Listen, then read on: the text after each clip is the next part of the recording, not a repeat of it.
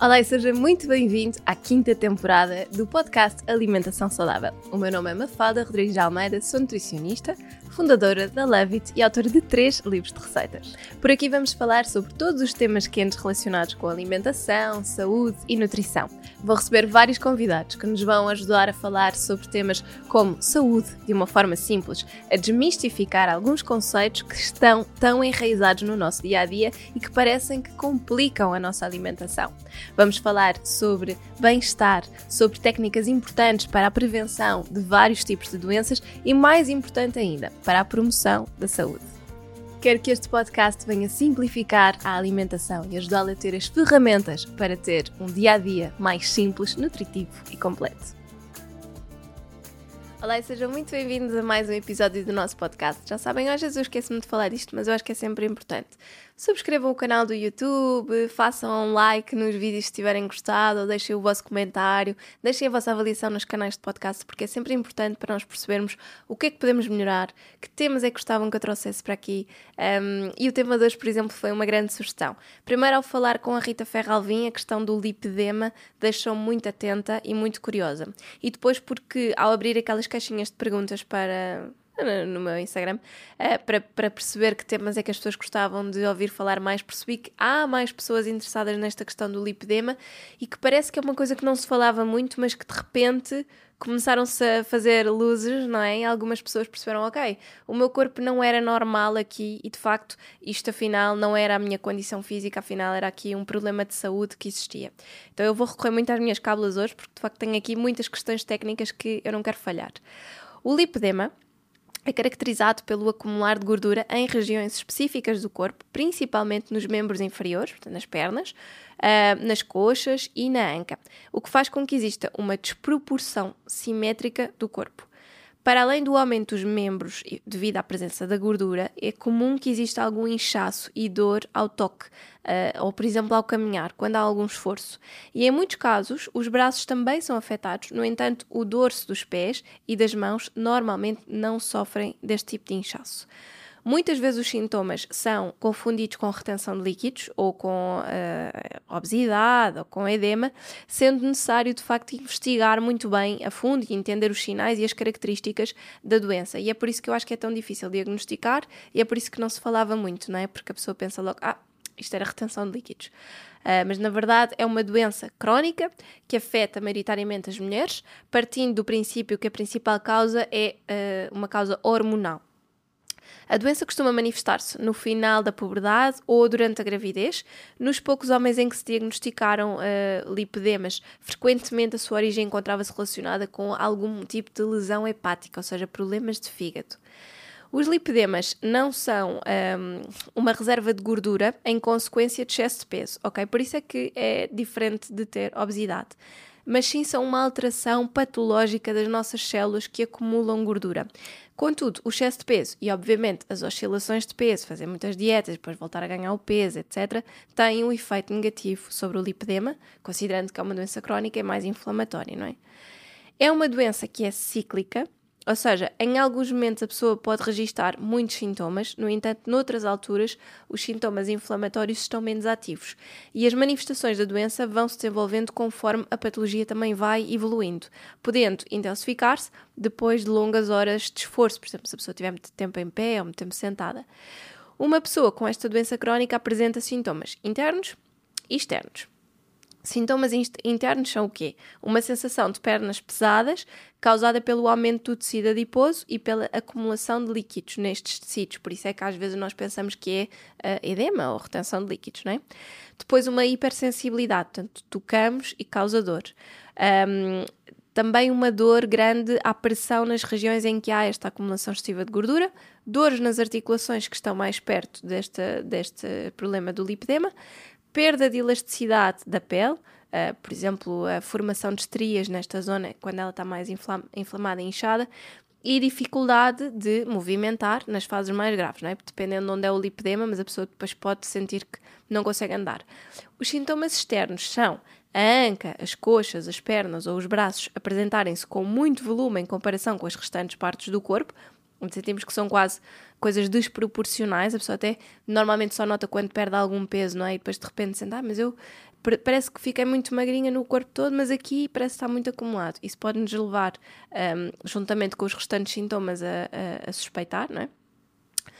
Os tamanhos de roupa, por exemplo, para a parte superior e para a parte inferior do corpo serem completamente diferentes, uh, o volume das partes afetadas com lipedema ser permane uh, permanente, mesmo após períodos de dieta ou de prática de exercício físico, a uh, presença de hematomas com muita regularidade, portanto, muitas nódulas negras, celulite ou até nódulos nesta zona, e a questão do, do inchaço, não é? A causa subjacente do lipedema parece assim um bocadinho desconhecida, não é? E sabemos que os sintomas geralmente começam a surgir por volta desta altura então da puberdade, mas também podem ocorrer depois uh, de uma gravidez, durante a menopausa ou num pós-menopausa, ou durante um outro evento da vida que possa desencadear grandes alterações hormonais, não é? Uma vez que isto está muito associado à parte hormonal. Mas porque algumas mulheres têm. Eh, porque é que algumas mulheres têm lipedema e outras não, não é? Não, não há uma, uma, uma forte componente hereditária. Uh, mulheres com familiares próximos que tenham lipedema são mais propensas a desenvolvê-los e 15% das pessoas com lipedema têm de facto histórico familiar, mas 15% não é assim tanto, não é? Portanto, percebemos que não é uma questão genética. Casos mais avançados geralmente têm um maior acumular de gordura, mas existem outras mudanças uh, importantes que também ocorrem. E o que é que causa então a progressão desta questão do, do lipedema? Para começar, a gordura é composta por células que vão requerer muito fluxo sanguíneo. As células adiposas, as nossas células de gordura, sintetizam, armazenam e metabolizam eh, toda a gordura que nós comemos. Com o ganho de peso, estas células não aumentam em quantidade, mas vão aumentar em relação ao seu tamanho. E os adipócitos são importantes na manutenção do equilíbrio de gordura no sangue e possuem muitos capilares sanguíneos que uh, os alimentam. Assim, existe uma troca de fluidos que ocorre na, na, gordura. Ou seja, as nossas células de gordura têm muitos vasos pequeninos que permitem essa circulação de líquido e uh, da gordura também. O tecido adiposo encontra-se sob constante pressão para manter o equilíbrio de fluidos e uma grande quantidade de fluido entra continuamente nestas nossas células de gordura, da mesma forma que deve ser removido através do nosso sistema venoso e linfático.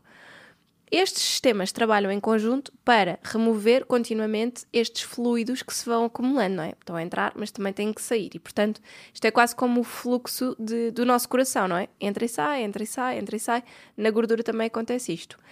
Se estes sistemas forem insuficientes, ou seja, se um deles estiver a falhar, vai começar a ocorrer um inchaço, porque se calhar entra, mas depois não sai o líquido.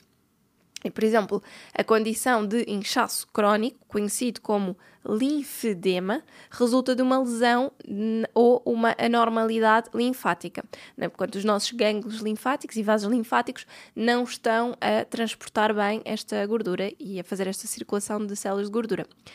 Portanto, a circulação dos líquidos nas pessoas com lipedema até parece ser mais ou menos anormal, percebemos que há alguma coisa que ali não está a correr bem, o que pode promover este inchaço constante, independentemente da questão do peso.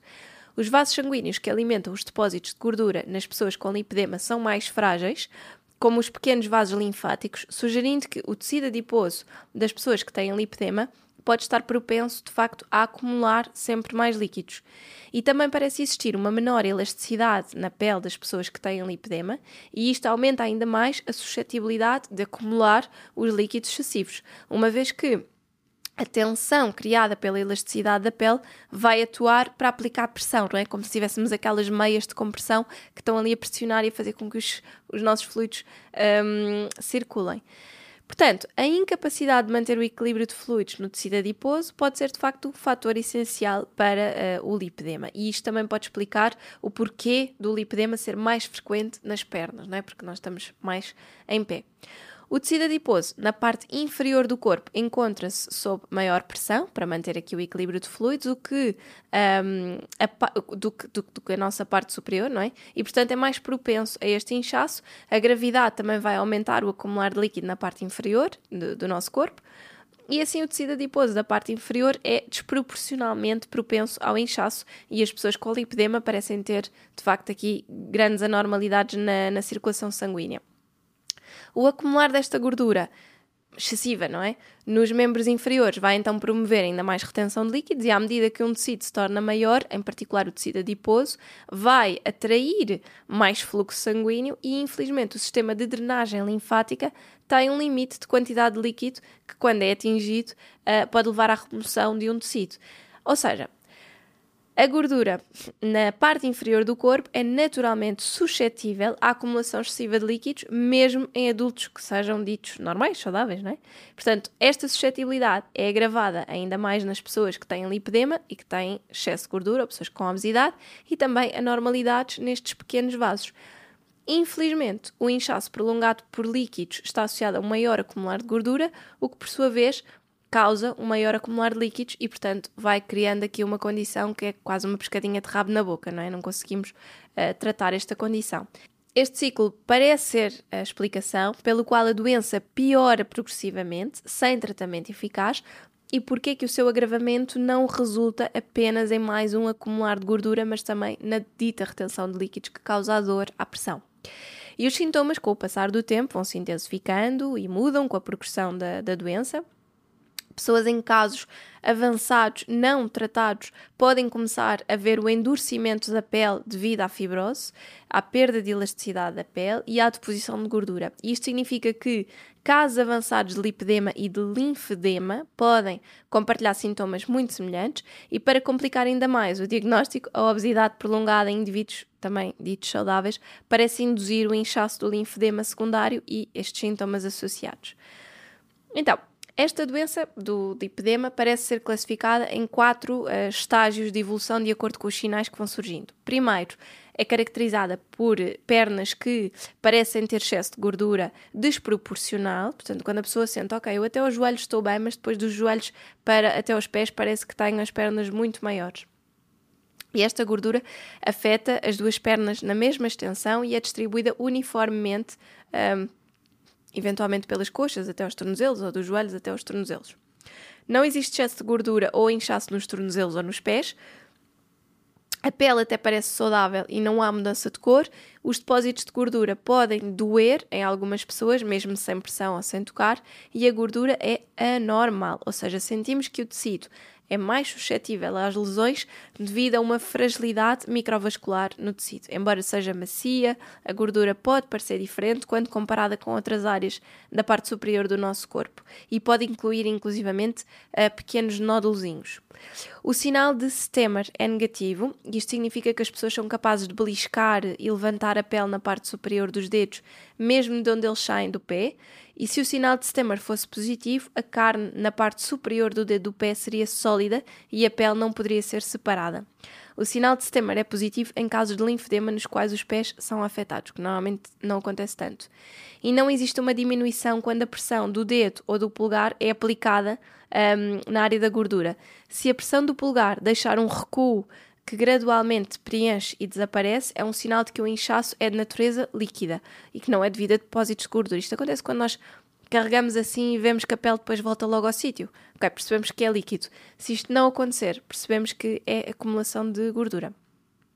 E ainda neste estadio 1, pode ocorrer algum inchaço temporário nos tornozelos ou pés, sobretudo no fim do dia.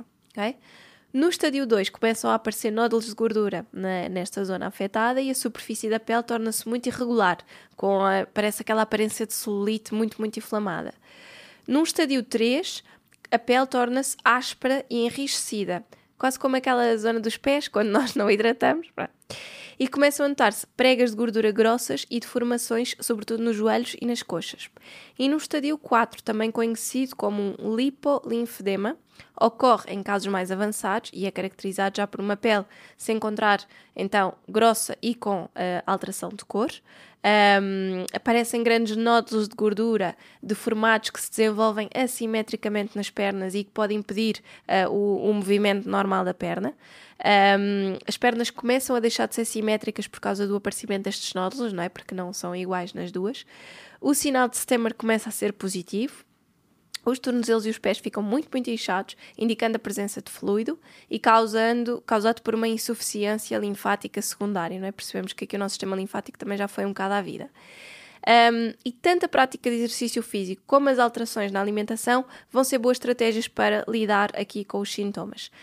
As abordagens de tratamento nutricional devem concentrar-se na redução dos alimentos que possam ser mais inflamatórios. Já sabem sempre, grandes grupos são carnes vermelhas, álcool, açúcar, um, proteína de leite de vaca e o glúten, tudo que sejam alimentos que contenham glúten. Uh, e sabemos que o lipedema é resistente a terapias nutricionais e 95% dos pacientes não perdem peso nas áreas de lipedema. Assim, as poucas abordagens estudadas envolveram principalmente uma alimentação com baixo teor de hidratos de carbono, com o objetivo de reduzir os níveis de inflamação. Não propriamente dietas de emagrecimento, mas dietas com menos utilização de um, de hidratos de carbono, menor produção de insulina e eventualmente que promovam até mais a cetogênese, ou seja, a utilização de massa gorda como fonte de energia para reduzir aqui as nossas reservas uh, de, de gordura. Sabemos também que os alimentos que contêm açúcares, os açúcares adicionados, vão de facto agravar aqui a inflamação, então um, sabemos que depois eles também estimulam mais a produção de insulina e que a, a insulina coloca o, o, açúcar dentro das células para uh, ele ser transformado em energia. Portanto, quando existe uma grande quantidade de açúcar, a insulina vai tentar armazenar este açúcar em excesso e faz com que estas células também comecem a aumentar mais de tamanho. E com o tempo isto pode levar a um aumento do peso ou aquilo que se chama resistência à insulina, que está associado a outras condições metabólicas que também vão agravar o lipedema. A dieta cetogénica é uma das que tem sido mais estudadas, de facto, pela redução aqui do teor dos hidratos de carbono. Pode ser eficiente no tratamento do lipedema, em termos de perda de peso, de redução do edema, da modulação da inflamação, com uma consequente melhoria do estado redox.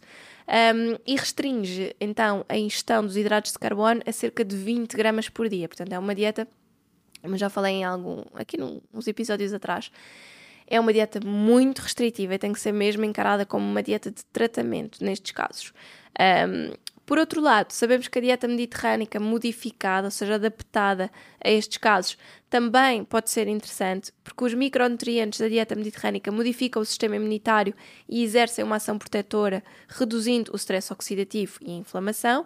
E dentro das características da dieta mediterrânica modificada, incluem-se alimentos que são naturalmente anti-inflamatórios, tanto uh, as fibras que estão nos legumes, na fruta, as gorduras mais saudáveis, como o azeite, um, o consumo de ácidos gordos ômega 3 através do peixe, das sementes, dos frutos secos, um, e também o uso de ervas aromáticas, a redução do consumo de sal um, e uma alimentação, no fundo, que se caracteriza muito por ser natural, não tem aqui os processados.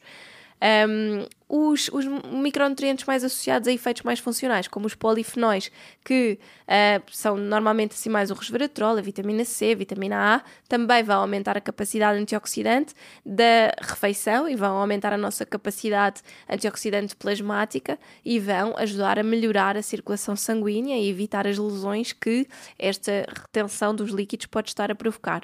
E por isso temos a hipótese ah, de uma terapia nutricional utilizando uma dieta baseada em alimentos clássicos, como os que falei, mas aliando aqui um bocadinho os princípios da cetogénica, não é? Portanto, podemos fazer uma alimentação dita normal, reduzindo um bocadinho o nosso teor de hidratos de carbono, sobretudo reduzindo o teor de hidratos de carbono ao longo do dia, de alimentos, hidratos de carbono simples, né? portanto, alimentos mais processados, tirar tudo o que sejam bolachas e pão ao longo do dia, tostas, uh, granolas, etc. Fazer os snacks mais à base de alimentos leves, como fruta, frutos secos, ovos, uh, hummus com a cenoura, as bolinhas energéticas, para que possamos ter uma boa fonte de hidratos de carbono no pequeno almoço e no almoço e se calhar no jantar, então já vamos reduzir.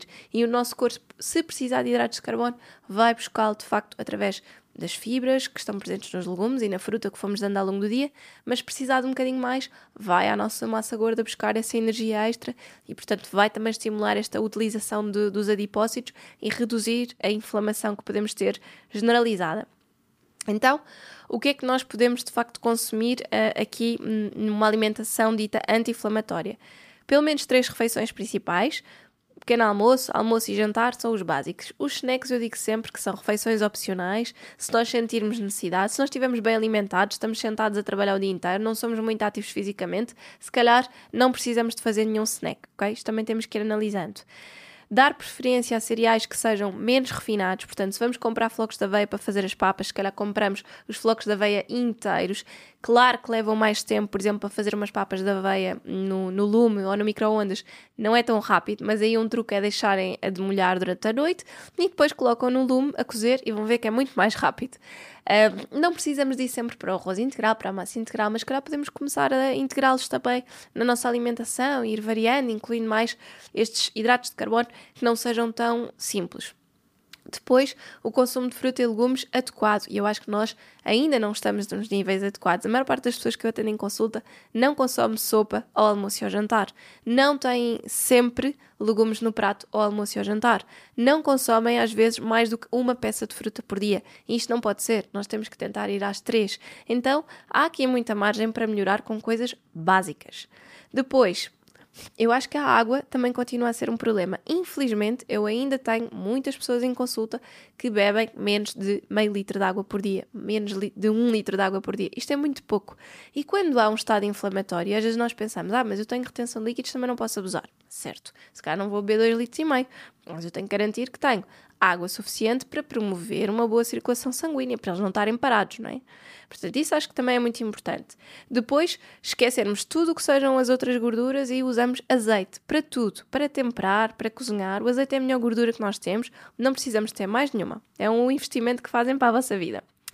Evitar também o consumo de sal em excesso, porque já sabem, sal e retenção de líquidos andam muito mão dada e evitar de molhar os legumes quando estão a lavar. Os legumes e a fruta têm que ser lavados em água corrente, porque senão vamos perder o potássio, que é tão importante para ajudar a equilibrar aqui com o sódio. E portanto, nós precisamos que o potássio que está na água dos, dos legumes e da fruta se mantenha lá. Se nós demolharmos, ele vai para o ambiente que tem mais água, que é a água da cuba onde nós estamos a lavar, ok? Depois, também é importante incluirmos mais alimentos que possam ter este potencial anti-inflamatório, uh, desde curcuma, os alimentos que, têm estas cores mais fortes, como uh, os frutos vermelhos, as uvas, a cebola roxa, a beterraba, que nós já sabemos que vão ter ali uh, uma série de antioxidantes muito importantes para evitar esta inflamação constante, e também os frutos secos que contêm imenso teor de ácidos gordos ômega 3 e as sementes.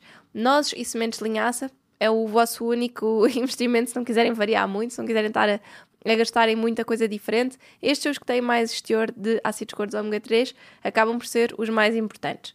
E também já sabem, evitar incluir tudo o que sejam carnes vermelhas, sobretudo carne de porco ou as carnes de vaca mais gordas de uma forma muito regular, fazer uma alimentação que tenha mais leguminosas, que nos vai trazer também mais fibras e essas fibras também permitem que o nosso intestino esteja mais equilibrado. Uh, esta alimentação mais plant-based de forma geral também é boa para a carteira, portanto, quando falamos numa altura em que há tanta, tanta, tanta notícia sobre o aumento dos preços, pensem como é que podem transformar um bocadinho as receitas, trazendo mais nutrientes que são super saciantes, como é o caso das leguminosas. A refeição até pode ter carne ou peixe, mas se calhar conseguimos reduzir para metade a quantidade e juntamos muito mais legumes. Tudo isto é mais barato e, portanto, vai fazer com que aquela refeição, se calhar, renda muito mais com coisas boas e que vos trazem uma série de antioxidantes que, se calhar, vocês até nem tinham pensado muito no assunto. Portanto, em suma, uma pessoa com lipedema, ao fazer dieta, vai não propriamente perder peso, a fazer dieta dentro daquilo que estávamos a falar, não é? Não vai propriamente estar a contribuir para uma perda de peso, mas vai contribuir para a diminuição da inflamação e do agravamento dos sintomas do lipedema.